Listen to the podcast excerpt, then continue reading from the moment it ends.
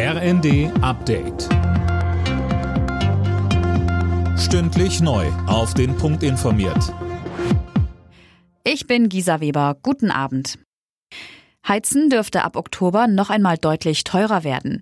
Das Bundeskabinett hat sich auf die bereits angekündigte Gasumlage geeinigt. Energieimporteure sollen durch die ihre Mehrkosten an die Bürgerinnen und Bürger weitergeben können.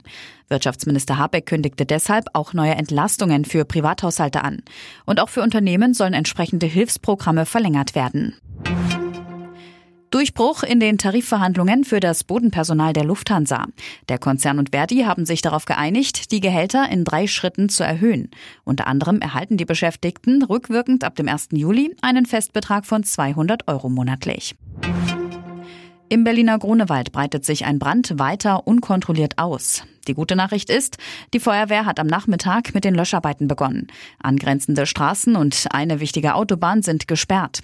Anwohner sind aber zum Glück nicht in Gefahr, sagte Berlins regierende Bürgermeisterin Giffey. Es ist kein Personenschaden zu beklagen und dadurch, dass wir hier auch erst in zwei Kilometer Entfernung das erste Wohnhaus stehen haben, gibt es keine Notwendigkeit der Evakuierung von Bevölkerung. Der Arbeitsmarkt steuert auf eine enorme Lücke zu. Bis 2036 gehen die geburtenstarken Jahrgänge in Rente.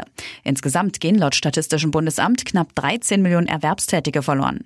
Aus der jüngeren Generation rücken aber höchstens 8,4 Millionen nach. Alle Nachrichten auf rnd.de